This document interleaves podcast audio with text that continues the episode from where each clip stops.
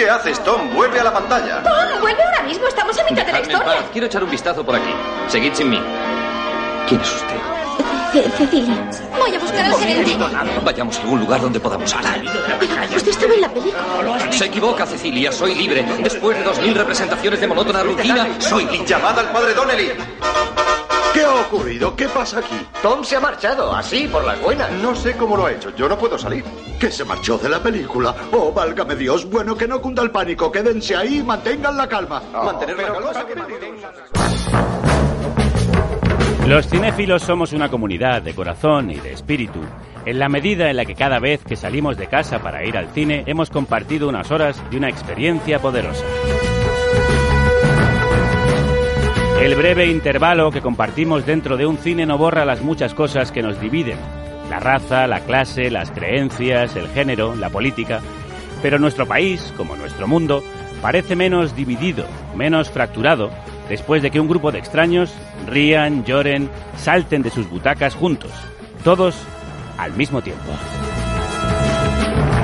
El arte nos pide que tomemos conciencia de lo particular y de lo universal, todo a la vez. Y por eso, de todas las cosas que podrían unirnos, ninguna es más poderosa que la comunión a través del arte, a través del cine.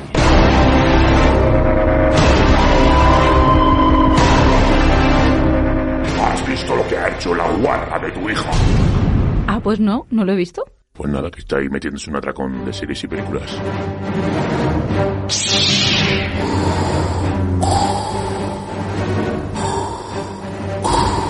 Sesión continua.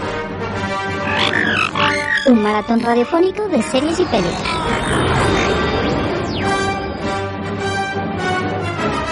Con esta reflexión sobre el cine empezamos el segundo programa de sesión continua con Marta Medina, cinéfila y cinéfaga, que ha escogido este texto sobre la magia que esconde una sala cinematográfica. Crudos días, Marta. Crudos y gélidos días, Sí. Javier. ¿Quién hablaba del cine con tanta pasión? Pues mira, no sabía yo cómo empezar hoy la sección, pero ayer eh, fui al pase de prensa de West Side Story, la versión que ha hecho Steven Spielberg del musical de Broadway, Ya. que por cierto se estrena en España el 22 de diciembre. Ganazas de verla. Y es una película que habla de los prejuicios, de la raza, de las clases sociales. Una película que está tan de actualidad ahora como en su versión de 1961. Peliculón, por cierto. Y pensé, ¿quién mejor que el cinéfilo supremo Steven Spielberg para ilustrarnos sobre por qué el cine de las salas nunca jamás morirá? Así que con esta cita del director vivo más influyente, vamos a empezar. Muy bien. Eh, Está muy bien empezar un programa con Spielberg. Es un buen eh, padrino y además tenemos a alguien que seguro que disfruta mucho con su cine. ¿Qué nos ofrecen las pantallas para este puente, este largo puente? Pues mira, una muestra de que Hollywood y los españoles nos parecemos más de lo que creerías. ¿A qué te refieres? Mira, que nos gusta dejarlo todo para el último momento. Y como se acerca el fin de año, las distribuidoras se han vuelto locas, han metido la sexta marcha y tenemos un atasco en las carteleras difícil de digerir. ¿Sabes tú cuántas películas han estrenado en salas en España en las últimas tres semanas? A ver, eh, déjame adivinar. ¿20, 30? 45. Ostras, O sea, no hay vida para tanta O sea, es que se han estrenado 45 títulos en los últimos 21 días. O sea, sin contar ni las novedades de las plataformas. O sea, ¿no te parece una barbaridad? Me parece, me parece. Tendría que haber ido más de dos veces al día al cine durante las últimas tres semanas para poder verlas todas. Sí, sí. Por eso estoy aquí, para intentar iluminaros en el arte de separar el grano de la paja. Ilumínanos, Marta, ilumínanos. De distinguir el gato por liebre. Sí. De esquivar el tostón macabeo. Bien, Esos ya me los como yo por vosotros. bien, gracias por hacer eso por nosotros. Qué trabajo más sacrificado el tuyo. Todo el día viendo series y películas, la verdad.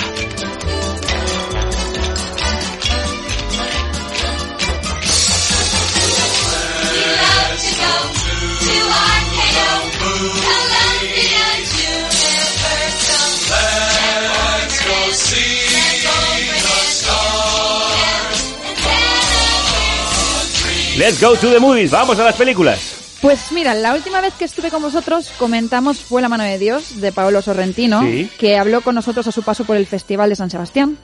Y este fin de semana, por fin, ya llega a los cines españoles este biopic en el que el cineasta italiano dibuja un retrato de su familia, que es extravagante, napolitana y obsesionada, como todo el mundo de los 80, con Maradona.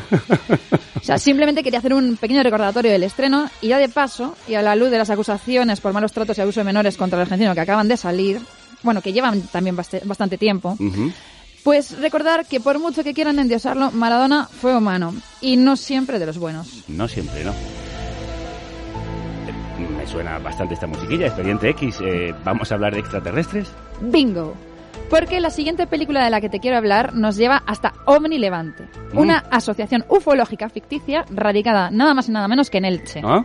y cuyo vicepresidente, José Manuel, también conocido como Cosmic Faraón, es el protagonista de Espíritu Sagrado, la ópera prima de Chema García Ibarra. Bueno, los cortos de Chema García Ibarra han pasado además por Cannes, la Berlinale y Sundance, los festivales más prestigiosos del mundo. Sí, y además con su primer largometraje este ha conseguido la nominación al Feroz a Mejor Película Dramática.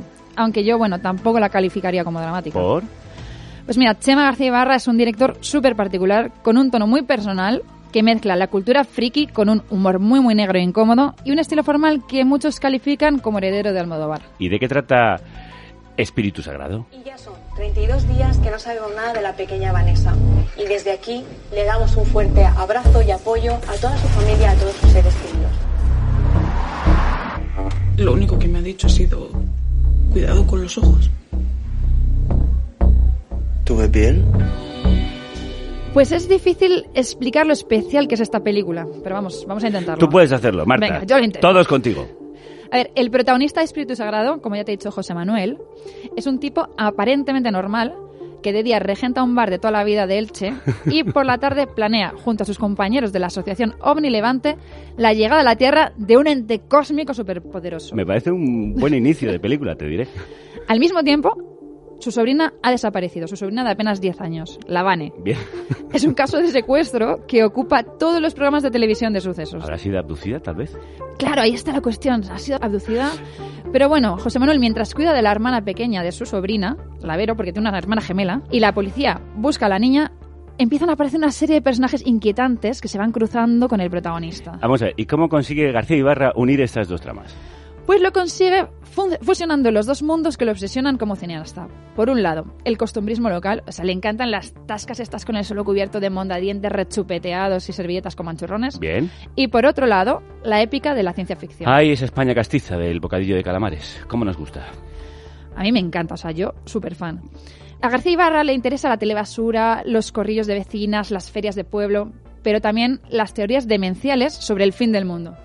Le gusta encontrar en la cotidianidad el caldo de cultivo de lo fantástico. ¿Mm? Y cuenta que hasta las personas más sensatas pueden defender las teorías más demenciales en su búsqueda de una supuesta verdad. Muy bien. Y lo vemos ahora todos los días, ¿no? Sí, no hay más que leer los periódicos. Eh, a mí otra cosa que me ha gustado mucho de esta película es que es muy pequeña, ha costado alrededor de 1.300.000, está rodada en 16 milímetros y con actores no profesionales.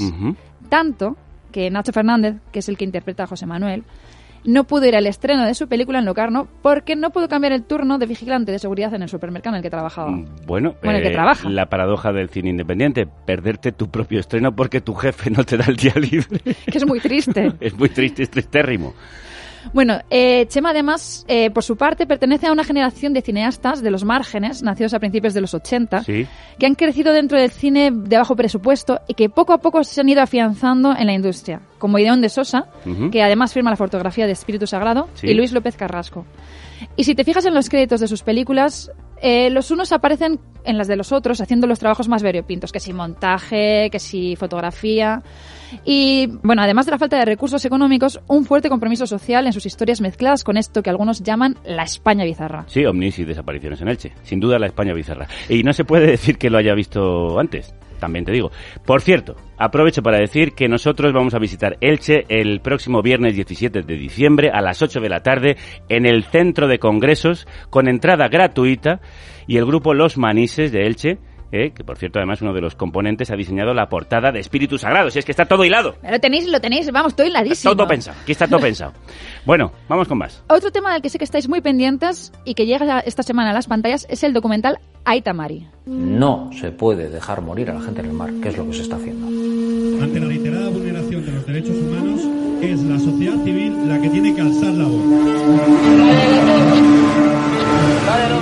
Javi Julio narra la transformación de un viejo atunero en un barco de rescate por parte de la ONG Vasca Salvamento Marítimo Humanitario y los problemas burocráticos que han tenido para conseguir el permiso para surcar las aguas del Mediterráneo y asistir a 80 personas que escapaban de lugares de conflicto haciéndose a la mar en embarcaciones precarias. No nos lo pensamos perder, ni vamos a dejar de seguirles la pista, porque además fue muy difícil sacar adelante la Itamari y también ha sido difícil sacar adelante esta película, así que por favor, todos y todas, apoyadles con fuerza. ¿Qué más me traes? La hija de Manuel Martín Cuenca, que se estrenó la semana pasada. Irene se ha escapado. ¿Qué? Salió ayer y no ha vuelto. Quizá te esté buscando. Porque iba a querer hacer algo así. ¿Hiciste todo lo que te dije? Sí, maestro. ¿Tiraste el móvil? Martín Cuenca, director de La Flaqueza del Bolchevique, La mitad de Oscar, Caníbal, el autor. Uno de mis favoritos. Manuel Martín Cuenca es uno de los directores más interesantes, pero extrañamente menos reconocidos del cine de autor español. Quizás porque sus películas pues van a la esencia y no son así como muy, muy floridas, que digamos. Sus historias son secas y sus personajes no son gente particularmente malvada, sino que son seres humanos que priorizan sus intereses personales frente a los de los demás. Y para conseguir lo que quieren, pues están dispuestos a hacer de todo. La hija ha conseguido, por cierto, dos nominaciones a los Goya, una mejor dirección, cuidado ahí, y otra mejor actor principal para el gran Javier Gutiérrez. Sí, además es que en La hija la mayor parte del tiempo estamos aislados en lo alto de la Sierra de Jaén con solo tres personajes. A ver. Javier, que trabaja como educador social en un centro de menores, Adela, su mujer, que no puede tener hijos y que se pasa todos los días encerrada en su casa, en su casa de campo ahí, perdida, e Irene, una adolescente del centro de menores en el que trabaja Javier, que se acaba de quedar embarazada y no quiere tener el bebé. Entonces, así en resumen, tenemos una pareja que quiere ser padres y no pueden, y una niña que va a ser madre y no quiere. Ah, Los tres juntos en una casa perdida, aislada. ¿Qué puede salir mal? ¿Todo? ¡Qué perspicaz, querido crudo! en ese cóctel de deseos y pulsiones, Martín Cuenca mezcla la maternidad con la juventud, con un amor moribundo de una pareja que ya no se soporta, con las pulsiones de cualquier ser humano, pero como siempre, en este caso, llevadas al extremo. Y no quiero desvelar mucho más de este peliculón, que además se ha rodado todo en localizaciones naturales. Y si eso no es suficiente para llevarnos al cine, Vetusta Morla ha compuesto la banda sonora de la película.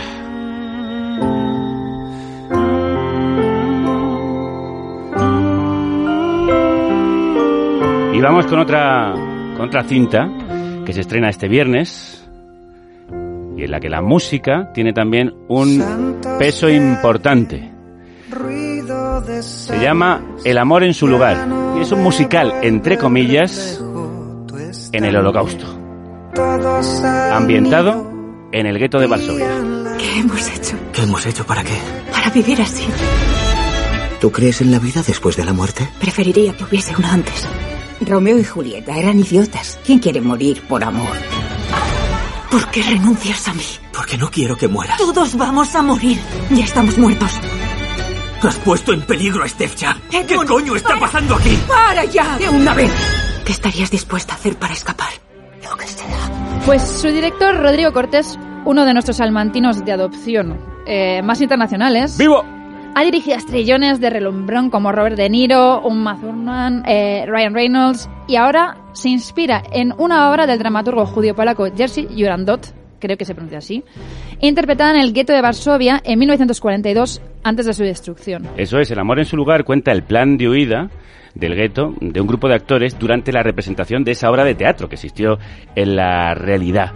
Y él lo ha convertido en una película muy Lubitsch, muy Billy Wilder, frenética, casi como una obra de teatro de enredo. Una maravilla. Rodrigo Cortés, crudos días, enhorabuena. Crudos días, gracias por invitarme. Me lo he pasado teta viendo la película, a pesar del dramatismo de lo que cuenta, pero porque tiene un tono de comedia que lo hace muy ágil.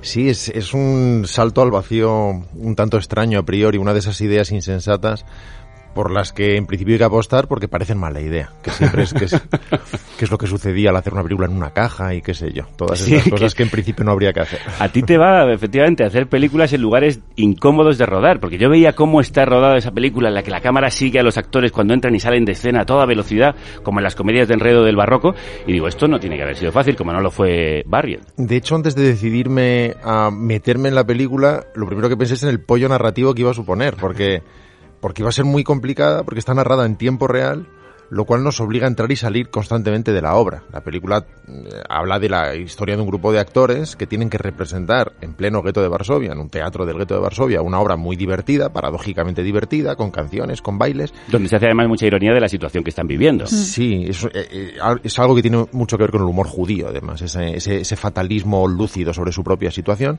mientras tienen que tomar una decisión a vida o muerte antes del toque de queda. Y eso supone que hay que entrar y salir de la obra constantemente, cambiar el tono narrativo y además manejar una especie de circo de tres pistas de puntos de vista. Porque una cosa es lo que ve el espectador del Sí. teatro fémina, otra cosa es lo que de verdad sucede en el escenario y otra cosa es lo que pasa entre cajas, lo que pasa en los pasillos, lo que por no hablar de lo que sucede fuera, claro. Y una cosa, claro, eh, habéis recuperado eh, el texto original de la obra. Eh, ¿cómo, ¿Cómo habéis llegado a- hasta ella? La obra la descubrió David Safier, el co-guionista de la película y El autor de alemán. Maldito Karma. Por ejemplo, Lo efectivamente. entrevistamos, perdona, eh, recientemente aquí a raíz del libro que ha sacado en el que Merkel se convierte en una especie de señora Marple. De señora Marple, efectivamente. Y, y, y pergeñó un primer borrador sobre un grupo de actores que tenían que representar esta obra. Entonces eh, me puse a leer todo lo posible sobre el gueto, pero solo aquello escrito en el interior del gueto en aquellos años, entre el 40 y el, cuaren- Sí. el 43. Porque la guerra mundial se ha literaturizado mucho, se ha limpiado mucho narrativamente. Ahora todos tenemos la impresión de que hemos visto una gran película sobre la guerra mundial, sabiendo exactamente qué sucedió, por qué y quiénes eran los buenos, los malos. En fin, pero lo que se vivió en ese momento era muy confuso y muy contradictorio. Era una sociedad muy hacinada, no era un campo de concentración, muy, jerarquiza- muy jerarquizada, muy compleja, con gente extremadamente rica que tenía acceso a bienes de consumo de primer orden, incluso carne, gente extremadamente pobre que moría congelada en mitad de la noche sin que le importara absolutamente a nadie. Y había artistas, artistas que trataban de seguir haciendo lo que hacían, que es lo que trataban de seguir haciendo los zapateros. Y ahí es cuando empecé las siguientes revisiones tratando de acogerme a la magnanimidad de alguien que acabas de mencionar, que es Billy Wilder. Imaginé ese pesimismo lúcido y tan divertido y ese fatalismo que también encierra un gran corazón romántico y así es como se abordaron las, suficientes, las subsiguientes reescrituras hasta la versión final. Bueno, eh, tienes ahí a dos alemanes que me parece que eh, pululan como sombras en la película, Wilder y Lubitsch. El ser o no ser, a mí me fue inevitable pensar en esa película de una obra de teatro que se mm, produce durante la Guerra Mundial. Es inevitable, además sucede en Varsovia, sucede en un teatro de Varsovia, eso sí, fuera del gueto, y es curioso porque Ser o no ser se rodó en el 42, que es justo la época en la que transcurre nuestra película, pero nunca se menciona al gueto. Jamás se menciona al gueto en toda la película. No, no se hablaba de él. Es llamativo, pero evidentemente es una de las películas que además pedía a los actores que vieran para tener herramientas sobre las que hablar después. Y luego también eh, de la obra original eh, no sobrevivió la partitura musical. ¿Eso cómo lo habéis hecho? ¿Cómo habéis hecho el trabajo de reconstruir o de imaginaros cómo, cómo sería la música de esa obra? Así es, Jerzy Jurandot era un gran músico de jazz polaco, muy conocido en la Varsovia del momento, un músico de big band. Y efectivamente no sobrevivieron las, las canciones, solo las letras en polaco. De modo que las tradujimos al inglés inicialmente, porque la película está rodada en inglés. Y Víctor Reyes se encargó de reimaginarlas, reelaborarlas, recomponerlas. Evidentemente hubo una, un trabajo de investigación sobre la labor de Jurandot y también el teatro escénico, el, el lenguaje escénico a finales de los 30. Y por eso algunos temas, los más encantadores, tienen ritmos de foxtrot o de swing, pero también hay canción romántica, hay lieder de cabaret o hay música yiddish, música klezmer, Klezmer, sí. que tiene referencia al- a esas escalas hebraicas del teatro yiddish. I ever dreamed is useless when life is without you.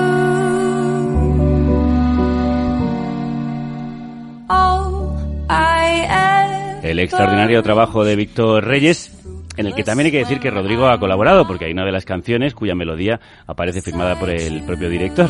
Sí, aquello sucedió de una forma muy, muy natural y directa y no prevista. Estaba trabajando en la letra de Little Birdie, que es la canción que canta la pequeña niña en la película y finalmente nuestra protagonista, Stefcha, y empecé a canturrear una melodía muy básica, muy sencilla, pero que tenía ecos casi tradicionales, infantiles, suena casi a una nana, y en fin, salió de una forma tan directa, tan espontánea que decidimos abrazarla y usarla. Es precioso ese momento con la niña y es precioso sobre todo el final. Tenéis que ver la película para llegar hasta ahí. Lo que no esperaba es verte metido en un musical, también te digo. Sí, es una... Amo el musical, amo el musical. Eh, Yo estaba hablando antes con Marta, yo también soy muy fan del musical. Algo Ah, sí, ¿eh? que detestaba cuando era pequeño, que se pusieran a cantar y ahora me encantan las películas musicales. Al revés, yo creo que el musical tiene algo esencialmente cinematográfico. Hay algo que solo puede pasar en un musical.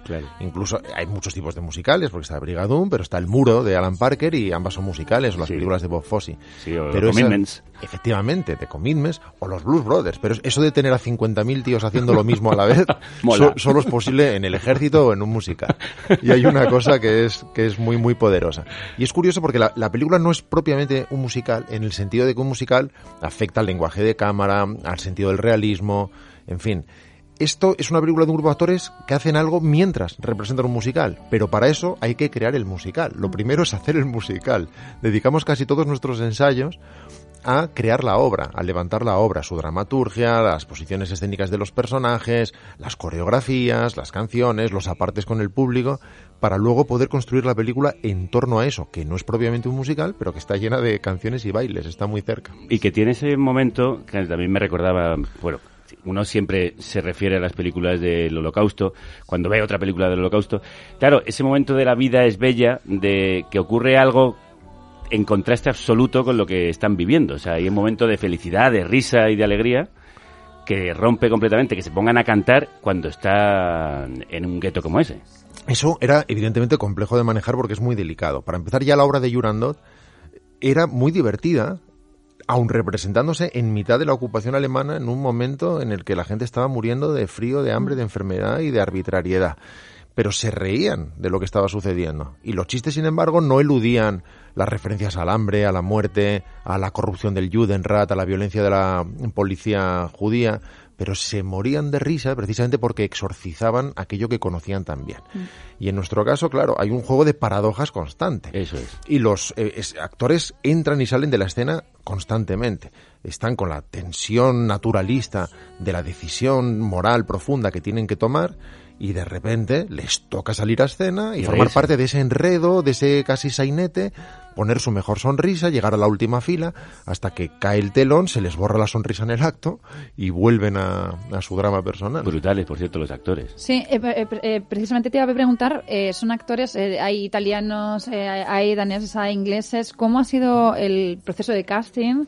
Y, y si la película tiene una vocación internacional, ¿no? Una vocación al estar rodada en inglés. Claro, sí, esa es la razón por la que se rodó en inglés. Fue, fue muy complejo porque son actores extremadamente jóvenes.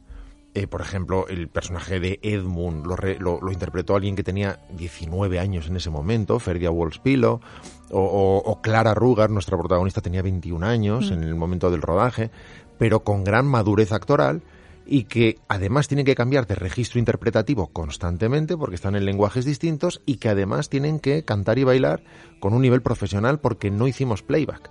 Sí. No, Con- no. Claro, con un actor que sepa más o menos cantar, lo puedes llevar a un estudio, hacer diferentes tomas, reconstruir una nueva canción con lo mejor, eh, reafinar las notas que no están perfectamente dadas. Pero aquí se la estaban jugando en directo, porque Toma todo ya. el sonido es directo. Ellos tenían un pinganillo, escuchaban la música para poder bailar, evidentemente, y para poder entonar, pero los micrófonos solo recogían su voz. Así que cada cosa que se oye en cada una de las canciones pertenece a esa toma concreta. Qué bueno. Lo hace muy bien, la verdad. En, en El Amor, en su lugar, hay un elenco fantástico que participa de este juego de representaciones dentro de representaciones. Dos minutos para que suba el telón. Hoy se sacarán las manos de los abrigos y aplaudirán. ¡A escena! Hacen buena pareja, ¿verdad? Tenemos que hablar. Nos vamos del gueto. ¿Qué? Nos vamos del gueto tú y yo esta noche. Patrick quiere escapar. Hoy, después de la función. ¿Tú quieres escaparte con él? No. ¿Quieres quedarte aquí? No, quiero estar contigo. Por un lado tenemos a unos actores representando a unos actores representando una obra de teatro. ¿Cómo ha sido eso? Dirigir a la vez una obra de teatro y una película. Pues un lío, la verdad. sí. es, es- es- es un puzzle. Es un puzzle porque primero hay que crear la obra, pero, por ejemplo, hay veces que hay pasajes que se han tenido que dirigir o interpretar de formas distintas. Si la cámara está en la posición del espectador del teatro fémina, eh, los actores recibieron unas instrucciones, interpretaban el sainete, que es lo que el espectador creía que estaba sucediendo. Pero cuando la cámara se sube a una posición privilegiada y podemos ver las miradas, el subtexto, las reacciones de lo que de verdad les está pasando a los actores mientras interpretan a los personajes, las instrucciones que recibían eran otras. De manera que muchas veces no sabían exactamente qué estaba sucediendo, pero confiaban en que el puzzle tendría finalmente sentido. Mm. Yo quería preguntarte también, o sea, una, una cuestión ya más política, eh, porque vamos, no sé si será una, una movida mía, pero creo que es fácil encontrar paralelismos con sus distancias entre la corriente reaccionaria del periodo entre guerras y ahora mismo pues el auge de la ultraderecha. Eh, ¿Crees que estas películas son más necesarias ahora? O sea, ¿realmente hay, has decidido hacer esto ahora porque crees que es más necesario para llegar a la gente? Yo nunca he creído que ninguna película sea necesaria. Mm. No creo que haya películas necesarias. Lo que creo es que las hay bien buenas. Mm. Y, Y tú intentas hacerlas lo mejor que puedes. Creo que ese es el deber del narrador. Del mismo modo que, que me he sentido mucho más honesto concentrándome en la historia con minúsculas Mm. que en la historia con mayúsculas. Porque la historia con mayúsculas la conocemos todos. Nos sobrecoge a todos, sabemos lo que sucedió, vamos a teñir con esas emociones, sabemos cómo acabó cada cosa que sucede. Pero si te subes a un taburete a dar lecciones que nadie te ha Mm. pedido, empiezas a tratar de organizar el mundo eh, sin estar capacitado además para ello, ni cualificado para ello. Pero si te concentras en la ambivalencia de tus personajes, en sus contradicciones, en sus pulsiones más profundas, entonces la, la- la- la alegoría va a emerger por sí sola Mm. sin que tú la fuerces, porque va a resonar con tu mundo, con tus vivencias, con tus opiniones sobre las cosas, con tu propia experiencia. Y creo personalmente que eso es más poderoso. Del mismo modo, que en esta película ves ese impulso incontenible del arte, aun en las peores circunstancias, sin necesidad de convertirlo en editorial. Porque el arte no tiene una función salvífica, el arte no tiene una misión sagrada, nadie se levanta por la mañana pensando en cómo va a salvar el planeta, sino en cómo va a hacer una mejor canción. Y sin embargo eso es lo más poderoso, porque es incontenible, no hay quien lo pare, porque es la expresión humana eh, abriéndose paso, como la vida en Jurassic Park. Poderoso es el cine de Rodrigo. De verdad que os animo a ir a ver El amor en su lugar. Poderosa es la manera en la que rueda esa película frenética que no te deja respiro como a los actores que están interpretándola. Casi uno se siente parte del elenco. Y todo poderoso es lo que hace en radio este hombre. Mal de tierra se llama eso. Mal de tierra. Mal de tierra. Mal de tierra, como las patatas, que son las manzanas de Ahí la me pasa que a lo mejor, me, por ejemplo, a lo mejor si yo me tomo, por ejemplo, cinco gin tonic, después me, me mareo. me- Si te tomas cinco gin tonic y comes tierra. A mí me caéis bien tú y tú, y me caes mal tú, y dejo al oyente que complete en sus mentes y sus corazones lo que desee. No queríamos... Eso es, no queríamos dejar pasar la oportunidad que tenemos aquí a Rodrigo Cortés de hablar de uno de nuestros podcasts favoritos, Todopoderosos. ¿Cómo lo habéis conseguido? No lo sabe. Petarlo bien fuerte con ese grupo de colegas que os reuníais a tomar un cocido y a hablar de comida, y de cine, y de libros, y de repente tener este maravilloso podcast y el de los dragones. No tiene sentido, simplemente no tiene sentido. No sabemos cómo ha sucedido y desde luego no hemos intentado que sucediera, como sucede casi siempre con las cosas.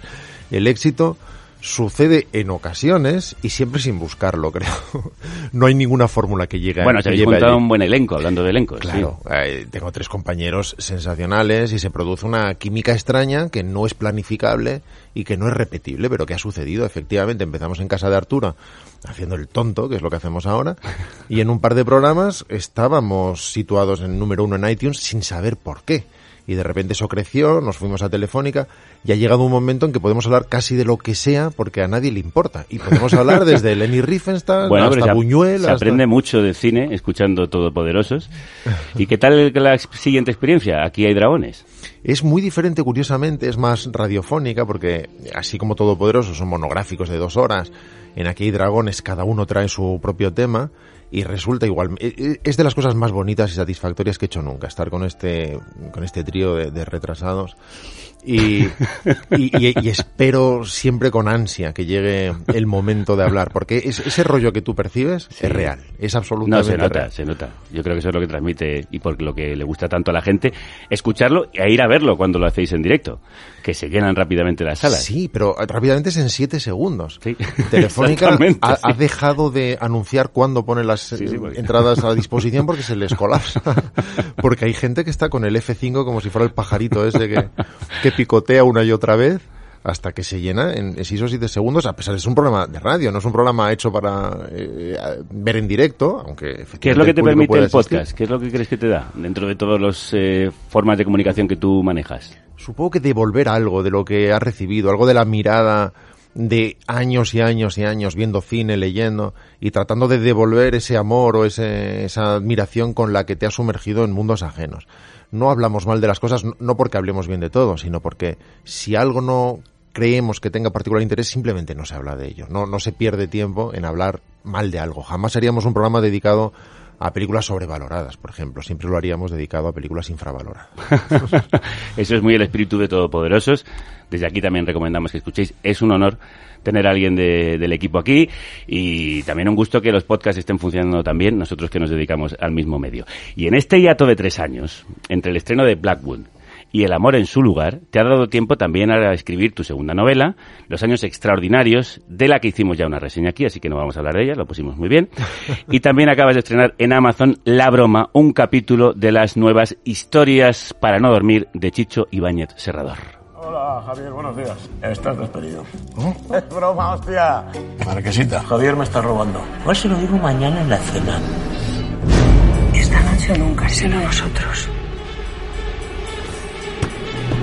Bueno, y lo que te quiero preguntar yo es cómo ha sido recoger el testigo de Chicho Ibáñez Serrador. Esto, esto sí que tiene que ver con devolver algo con agradecimiento, con devoción y con gratitud. Claro, Chicho es el que en gran medida alfombró el suelo que pisamos muchos ahora y que cruzó la línea el suficiente número de veces antes que nadie como para desdibujarla y hacernos más fácil a los demás. Así que teníamos dos opciones, o morir aplastados bajo su larguísima sombra o acogernos bajo su paraguas magnánimo y optamos por la B.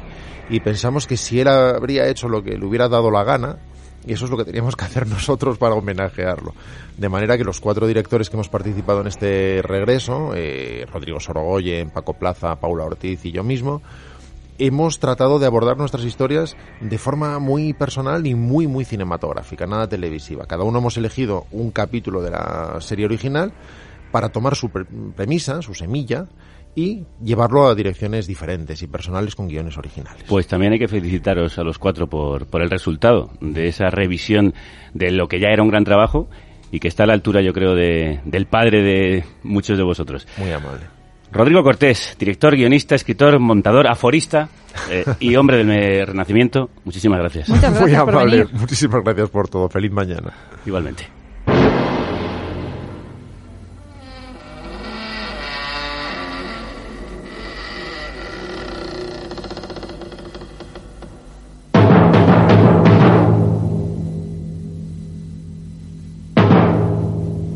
Después del terror del bueno de historias para no dormir, pasamos a la sección para encontrar las películas más aberrantes, las tramas más estúpidas y los proyectos nacidos de las cabezas más dementes.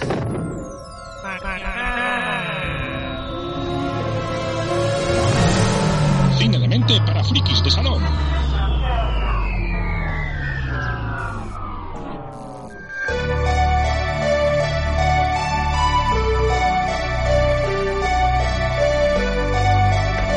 Bueno, vamos allá. Bueno, pues me pongo los guantes y las gafas de bucear para enfangarme en las profundidades del cine de serie B. ¿Mm? Te traigo lo mejor de lo mejor. Es decir, lo peor de lo peor. la marcianada mayor. Sorpréndeme. Te traigo de Manitou, que en la lengua de Cervantes se tradujo como retorno desde la quinta dimensión. Ahí es nada. La única información que tenemos nos ha llegado a través de otras tribus. ¿Cómo era Pana? Wilchi Salitu. Espere, espere un momento. Pana, Wilchi Salitu. Salitu. O sea, ¿qué es esto? A ver, retrotraigámonos al año 1978. Vale. Hace casi 20 años que Tony Curtis ha estrenado con Faldas y a lo loco y Espartaco, Sí. dos clásicos básicos indispensables de la historia del cine. Absolutamente. En esos 20 años ha pasado de compartir pantalla con Marilyn Monroe a languidecer en series de televisión de medio pelo. Bueno, los actores eh, también tienen esa manía de comer. Marta. Y en este contexto, a Curtis le llega el guion de un proyecto de cine basado en un bestseller de terror escrito por Graham Masterton. Además, la película está protagonizada por Susan Strasberg. La hija del ínclito Lee Strasberg, creador del famoso método. Bueno, sí, del método de interpretación que tanto Sí. siguieron, desde Brando hasta Marilyn Monroe, creo que también estuvo con Sí. Strasberg. Bueno, hasta ahí todo bien. ¿Y qué pasa? Bueno, pues es que el proyecto, escrito y dirigido por William Gilder, un treintañero que hizo nueve películas en seis años, o sea, nueve películas en, en seis años, ya te pueden hacer un poco la idea sobre la calidad de las mismas. Iba rápido. O sea, una auténtica locura. Sí. La trama, te la cuento. La protagonista, Karen, que es eh, Strasberg, se encuentra un bulto extraño en las cervicales y cuando este empieza a crecer de Oh. forma anómala, se Oh. da cuenta de que, en realidad, es un feto. Vale, aquí ya empieza la cosa a desbarrar. Y lo que queda. Venga. Como la pobre Karen toma conciencia de que la ciencia, valga el pareado, no puede ayudarla, decide acudir a un exnovio magufo, Oh, Harry, que es Tony Curtis, no, pobrecito. que se gana la vida echándole el tarot a pobres ancianas. Y en una sesión de espiritismo descubren que el tumor barra feto en realidad es la reencarnación de el Manitú, Oh. Un demonio nativo americano que quiere destruir el mundo. Bueno, una cosa te puedo decir. Al menos la historia no peca de previsible. La criatura, convertida en un tumor gigantesco, nace en la espalda de Karen. Y el Manitú resulta ser un actor acondroplásico. Oh. es que es muy fuerte todo. Peliculón. Que lo interpreta Félix Silla, que fue el primo eso en la serie de la familia Adams de los años 60. Ostras. Y, ya para rematar, hay peleas con ordenadores y una batalla cósmica con Tony Curtis, Susan Strasberg y el Manitou tirándose rayos en el espacio sideral.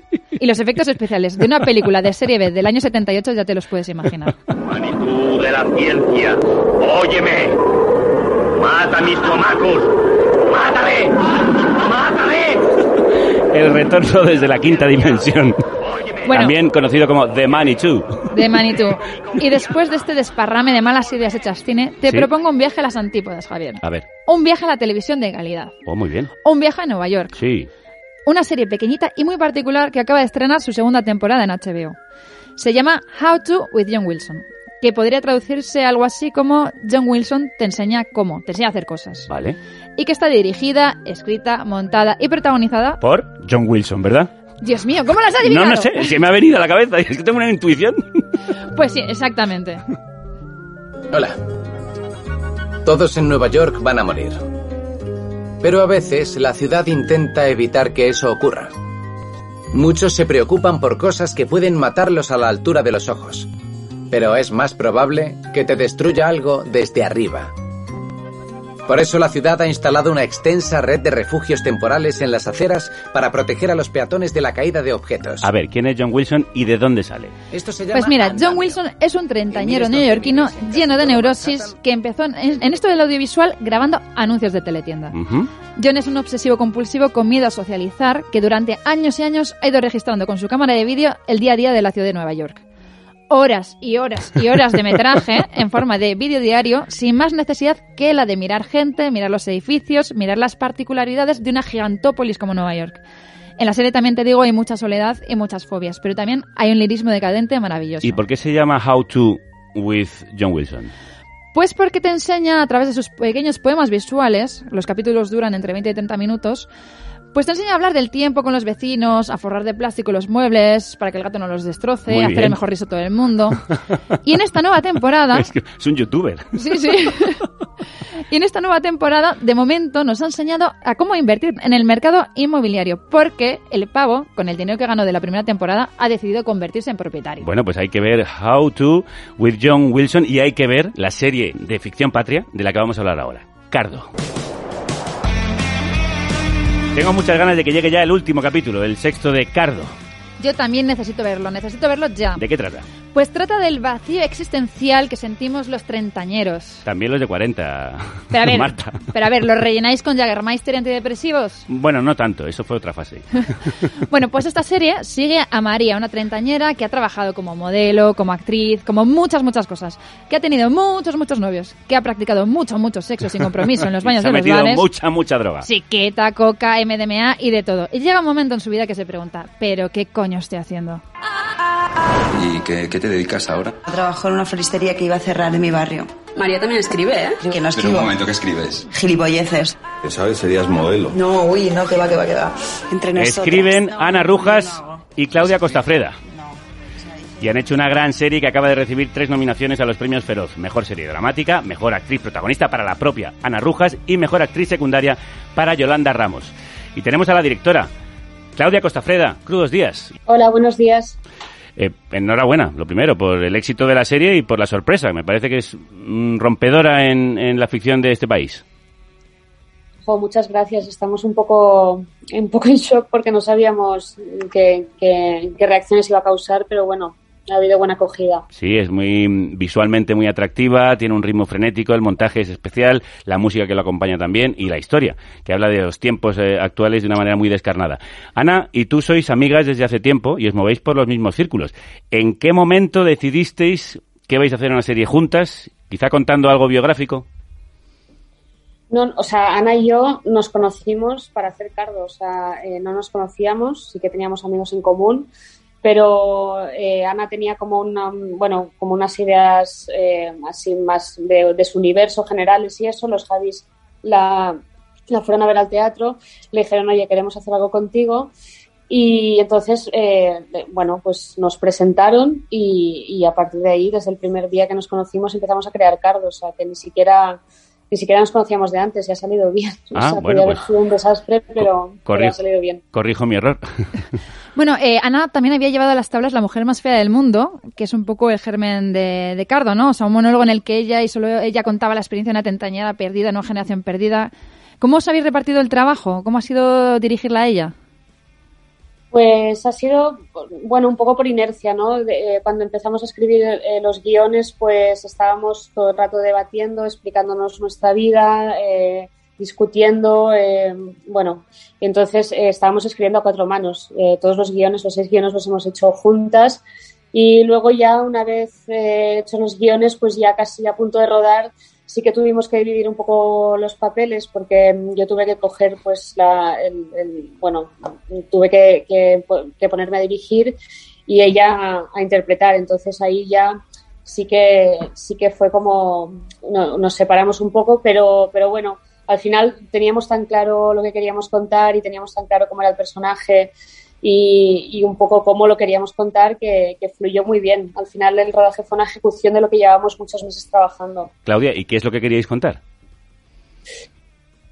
Pues al final mm, experiencias que nos, que nos afectan. Yo creo que las dos sí que tenemos como universos diferentes, pero también notamos que hay una necesidad de, de contar un poco que nos sentimos perdidos, que nos sentimos vacíos, sobre todo pues también no- nosotros, la gente de nuestro entorno. Y, y al final, bueno, pues, pues contar nuestras historias, la- las de nuestros amigos y, y- nos salió un poco lo que ahora dicen que es un retrato generacional que también pensamos que, que tampoco era nuestra intención porque puede tocar también a, a otras personas de otras edades. Pero, pero bueno, un poco ese vacío, ¿no? Sí, eh, distintas generaciones hemos pasado por ahí. Yo ya no estoy en los 30, pero me he sentido identificado con algunos momentos eh, no tan lejanos en mi vida. Quizá es porque está empezando a haber un tipo de series mucho más conectadas con el público joven porque están escritas por gente de la misma edad. Claro, sí, ¿no? Y además que, aparte de nosotras, todo el equipo, más o menos, pues, pues es de nuestra quinta. Y también hay que decir que, que, bueno, desde las productoras y desde la cadena en ningún momento nos han puesto ningún tipo de, límite o de barrera. Entonces, claro, hemos hecho lo que hemos querido. Al final, pues te gustará o no la serie, pero, pero vamos, honesta es porque, porque bueno, hemos, hemos ido siguiendo nuestra intuición y ha salido así, que no sabíamos cómo saldría, pero, pero hemos ido siguiendo un poco lo que creíamos que, que era lo mejor. Esa intuición creo que os ha salido muy bien y se agradece que la cadena no haya puesto trabas a contar las cosas de manera abierta y sin ningún tipo de prejuicio. Por ejemplo, hablar de la droga de esta manera. Venga, anda, aguántame esto, que voy a hacer aquí las rayitas de la alegría. Venga, alegría para las niñas. Oye, a ver, que hay una cosa que te quiero decir desde hace un tiempo, ¿vale? Y no tiene nada que ver con que vaya un poco pedo. ¿Estás preparada? Bueno, es una serie eso que habla mucho de drogas, habla mucho de sexo. Eh, ¿Cómo habéis tratado eso? O sea, has dicho que A3 Player no puso eh, líneas rojas, pero ¿cómo, ¿cómo habéis decidido qué enseñar, hasta dónde enseñar? Bueno, yo creo que investigando un poco el bucle en el que estaba la protagonista, eh, pues hemos creído mm, que, que, bueno, pues, pues eh, su, un poco sus acciones eh, eran el reflejo de, de, ese vacío. Entonces, creemos que, por ejemplo, pues esa es, eh, es hundirse un poco en, en, las noches, en las drogas, al final es lo que te hace evadirte y, y lo que te hace olvidar un poco esa, esa sensación de vacío que tienes y eso pues fue consecuencia de lo que nosotros queríamos contar del personaje. Eh, además que, que, también creemos que, bueno, que es una cosa que, que, está a la orden del día, que está mucho más normalizada de lo que la gente se cree y, también por eso los otros personajes también consumen drogas, no, no, de la misma forma, porque no están en el mismo punto vital que María, pero, pero también lo hacen. Entonces, tampoco queremos juzgarlo, no, no decimos ni, ni si está bien, si está mal, simplemente queremos enseñar pues, pues una realidad. Una realidad que viene apoyada por esta sobrecogedora banda sonora que acompaña muchos de los momentos cruciales de la serie. Las bandas sonoras de las procesiones. ¿Cómo se os ocurrió esto? ¿Y cómo habéis decidido que la música sea tan protagonista dentro de Cardo? Bueno, el tema de las procesiones eh, fue un poco a raíz de que todo el universo religioso que venía del, de, de, un poco del mundo de Ana Rujas, que es eh, algo que, que, a ella le ha llamado siempre la atención, eh, bueno, tiene como un poco, no, como un, una obsesión con, con, toda esta simbología y esta iconografía. Entonces ya la serie, por, por ese carácter de ella y en su obra, pues ya, ya tenía un poco marcado este tema. Entonces, eh, durante el proceso de guion, eh, pues el otro director, um, Luis Ayares, nos, nos enseñó una canción que se llama El Dolor, que es que sale en varios momentos de la serie, que, que, es un poco de este estilo de Semana Santa, entonces nos emocionó tanto que, que bueno, quisimos pues introducirlo y, y trabajarlo también a, nivel de imagen, después en montaje, también con, con el tema de, de, imágenes de archivo de procesiones, de la Virgen, etcétera. Pues son espectaculares esos momentos, te ponen la piel de gallina y además producen un efecto estético muy sorprendente como casi todo lo que ocurre en Cardo, una serie nominada con tres premios a Los Feroz eh, los que le deseamos muchísima suerte a todo el equipo y especialmente hoy aquí a Claudia Costafreda, que es su directora y co-guionista. ¿Qué nos Muchas queda por ver? ¿Qué nos queda por ver? Tengo ganas del último capítulo. Ay, el último capítulo es, es, es, bastante diferente a los otros, ¿eh? O sea, yo creo que os va a sorprender. Bueno, como toda la serie. Claudia, ha sido un placer enorme. Muchísima suerte. Muchas gracias. Muchísimas gracias. gracias. Salí jodido la última vez que en alguien yo confié. Me compré una foría. Y hasta aquí la segunda entrega de sesión continua con Marta Medina un variadito de cine y series bastante curioso te ha quedado. Pues muchas gracias Javier. Crudos y mordientes son los títulos que te he traído. Espero que te hayan gustado y que te hayan alimentado. Y ahora para despedirme me despido con Soy lo peor, un tema interpretado por los Parrots, el grupo de Alex de Lucas, encargado de componer la banda sonora de Cardo. Ah, amiga, muy bien traído.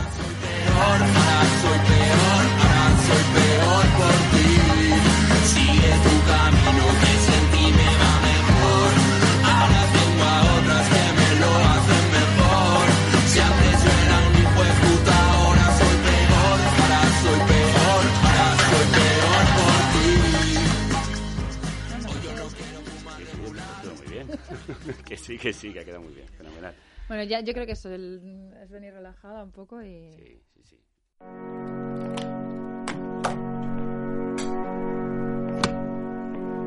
Adiós, Eva. Hasta el lunes, buen fin de... Igualmente. Derrotero. Pásalo bien. Camino, dirección, medio tomado para llegar al fin propuesto.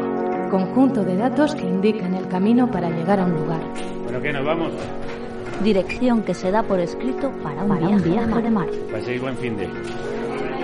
Libro que contiene un derrotero. Hasta luego. Línea marcada en el mapa de mareas para guiar a los pilotos. Derrota. De, de, derroteros. Derro, derroteros. Derroteros. Dos. Pensar paseando con Santiago Albarrico. Santi, ¿qué tal? ¿Cómo estás? ¿Qué tal, Javier? Pues muy contento de, de, escuchar tu voz de nuevo y de estar con vosotros. Muchas ganas tenía de retomar nuestra conversación porque se me quedaron muchas cosas en el tintero cuando hablábamos de las palabras.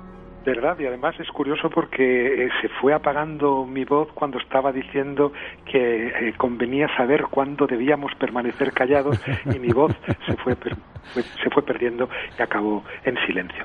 Así que sí, pues mira, me, me, gustaría retomar precisamente aquello que iba, que iba a decir cuando, cuando mi voz se perdió en la corriente.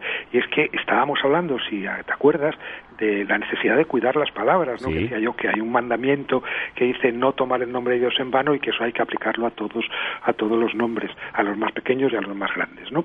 Y hablaba en efecto de cómo cuidar las palabras a veces es saber cuándo hay que renunciar a ellas. Y pensaba en una frase que siempre me entusiasmó en un contexto muy concreto, cuando hablábamos de estos contextos de apocalipsis cultural, eh, de una frase de Karl Kraus, el genial escritor Sí. austriaco del, del siglo eh, pasado, eh, que eh, editor de esa, de esa de esa revista que se llamaba La Antorcha y autor de esa obra infinita que es Los últimos días de la humanidad, que en plena guerra mundial, cuando estalla la guerra mundial y, y se enardecen todos los ánimos en el tono más belicista, tanto a derecha como a izquierda, él como voz eh, solitaria en medio de este de este ruido se dirige a sus a sus conciudadanos en Austria y en, y en Alemania y les dice esta frase: el que tenga algo que decir que dé un paso al frente y guarde silencio. Es una frase extraordinaria Sí. que nos recuerda que en ciertas ocasiones es necesario eh, guardar silencio. Y guardar silencio, como recordábamos el otro día, significa mm, eh, ser poseído por el lenguaje íntimo, por el lenguaje interior, Sí. eso que llamábamos pensar. Y no tienes la impresión, Javier, de que ahora mismo es muy difícil eh, callarse, que hay como una tiranía de la, de la palabra que hace que incluso tecnológicamente se nos induzca eh, de manera ininterrumpida a, a hablar sin parar. Sí, de una palabra a veces incluso visual, es decir, el emoticono o el GIF, por ejemplo, todas estas nuevas formas de comunicación que no dejan de ser palabras en otra forma, y esta necesidad todo el tiempo de mostrarnos a través de cómo somos, qué decimos, lo que decimos. Exacto. Eh, fíjate, empezábamos con la frase de Sartre que el silencio, que, el- que la palabra es un silencio degradado y podríamos decir que el emoticón es una palabra degradada, así que hay una degrada- degradación en cadena o en, o en cascada. Y sobre todo esto que hace que, que estemos obligados eh, realmente a hablar. O sea, la, la facilidad tecnológica se ha convertido en una tiranía también en el sentido de que de pronto tenemos que estar constantemente al día de lo que ocurre. Opinando, además, todo el y op- y tiempo. opina- opinar, exactamente. Opinar antes de haber tenido tiempo de, de pensar, opinar sin pensar, porque tu silencio siempre se interpreta mal. Tu silencio se interpreta como una eh, como un alineamiento, como una toma de, de- de partido, incluso quiero decir en nuestros chats privados, eh, el silencio, un silencio de más de un minuto en un intercambio de mensajes ya se interpreta casi como, como una agresión, de manera que hay una absoluta imposibilidad, incluso tecnológica, de permanecer en silencio y de dudar, es decir, de pasar a hablarse a uno mismo, que es eso que llamamos que llamamos pensar, ¿no? Así que estamos constantemente, hay una incontinencia verbal que es in- incompatible de alguna forma con ese silencio pleno de palabras eh, hirviente de palabras que llamamos que llamamos eh, pensamiento. Qué precioso eso que has dicho, ¿no? Pensar es hablarse uno mismo. Y cuando Eh, hablamos todo el tiempo a los demás, no tenemos tiempo de hablarnos. Exactamente, ¿no? Yo siempre me acuerdo de esa frase que decía eh, Stevenson, que decía, eh, hay gente que lee tanto que no tiene tiempo para pensar, y ahora diríamos que hay gente que habla tanto que no tiene tiempo para, para pensar. Y la cuestión es que este vivir en la superficie de un lenguaje vocinglero y permanente eh, es de alguna manera ya la regla, la regla de nuestras vidas, es la rutina cotidiana impuesta pues desde las redes y desde los medios de, de comunicación. Y yo diría que esto de alguna manera significa un restablecimiento del universo oral. Eh, hemos estado hablando ah, todo el rato de, de palabras y pensábamos quizá en la oralidad, pero hay que pensar en lo que ocurre cuando se pasa de, de- a la palabra escrita, al universo, al universo, al universo escrito, que es un cambio fundamental en, en, en la historia al menos de Occidente. Y yo me acordaba estos días, ¿no? de, de esa frase latina que nos enseñaban en el colegio o antes nos enseñaban en el colegio que es verba volant scripta manent no Javier que tú también recordarás que se traduce como la- lo, lo- lo hablado vuela y lo escrito eh, resta o, o-. Permanece. Pero curiosamente eso para los latinos significaba exactamente lo contrario de lo que nosotros luego hemos interpretado. Nosotros interpretamos que con eso se quería decir que lo que hablamos se volatiliza en el aire y se pierde para siempre, mientras que lo que, escri- lo que escribimos pues se conserva y, y permanece eternamente. Exactamente lo contrario es lo que entendía un latino al escuchar Sí. esa frase. Es decir, entendía que lo que decimos se extiende y se difunde muy deprisa, ¿eh? casi como una epidemia o una pandemia, mientras que lo que escribimos pues permanece en un, en un rincón o en una caja sin que nadie, sin que nadie lo, lo lea. Y tiene incluso menos vuelo, quiero decir. Eh, cuando se expresa de viva voz, digamos que el poeta puede llegar más lejos que cuando lo, lo escribe en, en el papel. Eso también he leído yo en algún momento que se decía. Eh, en efecto, pues esto estaba pensado precisamente para los poetas y de, de eso quería hablar, en el sentido de que el paso de la, de la, de la palabra orada o, o hablada a la palabra escrita eh, pues supone un cambio eh, radical en la en nuestra percepción del, del mundo no Eh, para empezar quiero decir recordemos que la palabra hablada está todavía muy circunscrita a la corteza fonética del, del lenguaje que es lo que pasa con la poesía que decías tú ahora no también vuelan más los poemas o volaban más los poemas porque de alguna forma se apoyaban mucho en, en sus soportes en sus soportes fonéticos pues no hay que olvidar que, que las, las palabras eh, empiezan siendo de algún modo golosinas. Se piensa en los niños no en lo que disfrutan los niños cuyo vínculo con el lenguaje es enteramente oral y yo diría que ca- casi casi casi mamífero casi lactante no el placer que sienten con los con los con los trabalenguas no en el campo hay una cabra ética perlética pela pelambrética peluda y pela pelambruda.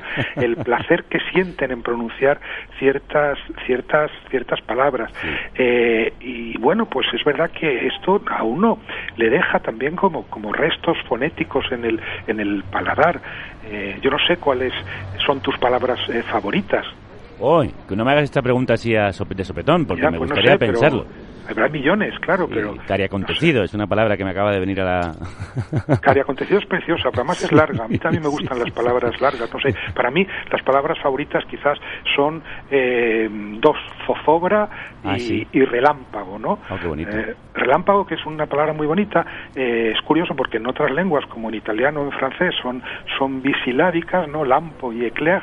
En castellano eh, tiene cuatro sílabas y además es, es eh, esdrújula y yo siento un placer enorme por las esdrújulas. Hay un poema muy bonito de René Char que, que es muy corto que dice solamente Leclerc me dure que se puede traducir como el relámpago se me hace largo pero el Mm. poema de de, de, de Char es, es breve como como un- como, como el como el Leclerc y en cambio el- en castellano se hace muchísimo más largo porque porque introduce la palabra la palabra relámpago. O zozobra que es una palabra preciosa no que viene de, de sub supra en, en latín arriba y abajo que es poner abajo lo que está arriba pero que que, que no se trata de lo que signifique sino que para mí tiene tiene esa esa atracción de la aliteración Sí. inicial con ese doble zozo y la apertura en A eh, que hace que, que, esa palabra empiece hundiéndose como un barco y acabe volando como un, como un pájaro. Bueno, pues decía que, que, que tenemos primero esta relación casi de golosina con las, con las palabras. Y hay un momento que yo creo que en la vida de un ser humano es trágico, al menos por, por- para sus padres, en que eh, un niño eh, eh, de pronto eh, escribe su nombre. lo ves, descubres a un niño en una mesa escribiendo con la lengua fuera trabajosamente su nombre por primera vez, que es por cierto el momento en el que un padre deja de poder coger en brazos a su niño porque empieza ya a pesar tanto que no tiene fuerzas para alzarlo en vilo, ¿no? Ese momento trágico en el que el niño se incorpora el, la- la- el lenguaje escrito y al mismo tiempo pesa tanto que ya no se le puede coger en brazos es un, es un cambio fundamental. Se nos olvida lo que significa la alfabetización, lo trabajosa que es la alfabetización y lo fallida que ha sido la alfabetización. Es decir, ahora mismo estamos mucho más alfabetizados informáticamente que alfabetizados letradamente y, y- y el, la gran, el gran progreso que significa la escritura en algún sentido también es un gran fracaso porque sus, digamos que todas sus ventajas o sus potencialidades no han llegado a universalizarse. Y creo que eso es, es muy importante porque porque entre el lenguaje oral y el lenguaje hablado eh, lo que cambia es nuestra forma de acercarnos al mundo. Yo creo incluso en términos de, de, de autoridad no Eh, y desde luego de memoria acuérdate, de, estaba- hablamos de Platón el, otro día y, y en Platón es muy evidente, Platón que por un lado está eh, combatiendo la tradición, la tradición poética, eh, que escribe contra los, los mitos eh, largamente, eh, siendo como es uno de los primeros prisioneros del paradigma letrado, él escribe también contra contra la escritura, ¿no? que dice que es una memoria auxiliar portátil donde vamos a ir volcando todo lo que pensamos íntimamente y olvidándolo, ¿no? Es una máquina de, de olvido. Y, y sin embargo, Platón, como digo, es ya el, primer el primer letrado que está atrapado en una visión eh, del mundo eh, y de la verdad eh, inseparable de la escritura. La verdad para los que los que poetizan, para los digamos preplatónicos, pues estaba más bien vinculada a quién decía la palabra, quién enunciaba, ¿no? por eso es una autoridad muy muy muy vertical y, muy peligrosa. Es eh, el, el- sacerdote el, el jefe de la de la tribu eh, el más viejo aquel eh, cuya palabra eh, es creíble porque está autorizada por el por el propio sujeto que la enuncia.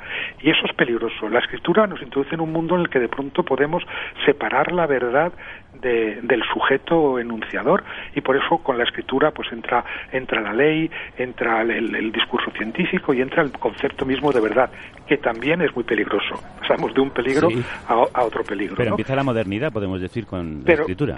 En efecto, empieza otra otra manera, es la posibilidad, por ejemplo, de, de, discutir argumentos sin que el, el, el argumento de autoridad pese, pese más que la propia lógica eh, de la, del razonamiento.